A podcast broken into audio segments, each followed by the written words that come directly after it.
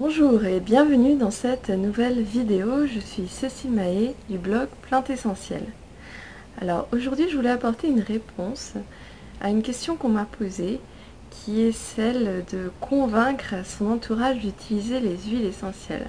Alors dans cette vidéo on va voir pourquoi il n'est pas toujours bon d'essayer de convaincre son entourage même si on est persuadé que c'est une excellente chose et je vais vous donner quelques astuces quand même pour y arriver.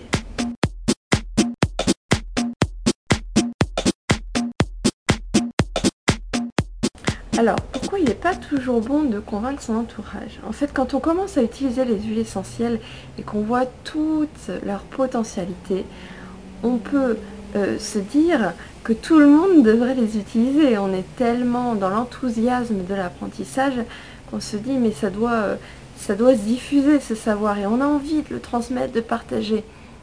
Le problème c'est que les gens autour de nous, ils ont leurs habitudes, ils ont leur façon de faire et euh, si euh, vous pratiquez le prosélytisme, que vous essayez de les convaincre à tout prix, vous risquez au contraire de les braquer. C'est ce qui se passe par exemple quand vous dites à quelqu'un tu devrais faire ci, tu devrais faire ça, tu devrais, pourquoi tu n'essayes pas ça à la place de ça?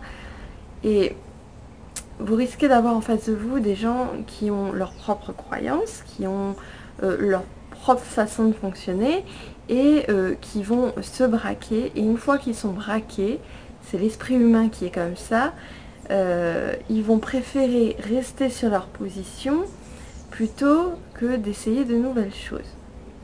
Alors comment on fait dans ces cas-là?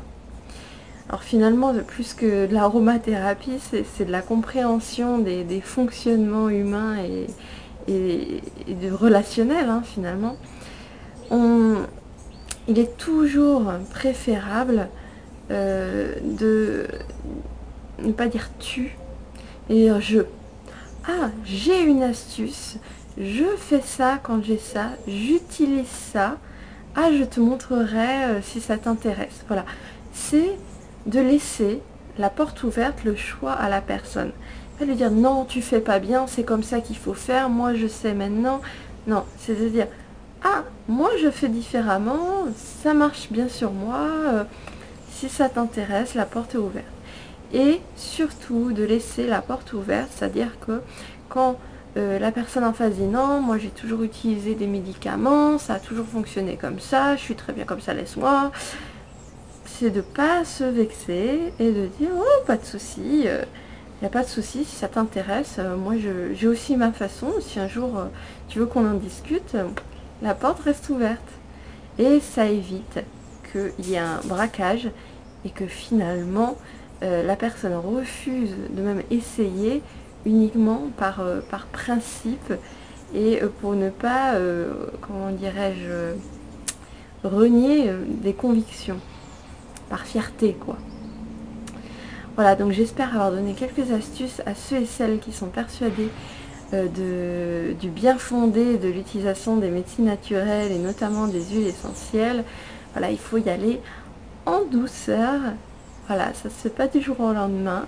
Puis surtout, il faut garder à l'esprit qu'on n'a pas la science infuse pour autant et que euh, on sait ce qui est bon pour nous, on ne sait pas forcément ce qui est bon pour les autres personnes. Et si elles ont leur solution qui fonctionne, eh ben, il faut arriver à accepter que c'est leur façon de faire et que voilà, euh, il faut tout pour faire un monde. J'espère euh, vous avoir apporté quelques éléments. N'hésitez pas si vous avez d'autres questions à les poser juste en dessous de la vidéo. Et je vous dis à très bientôt d'autres informations sur les huiles essentielles.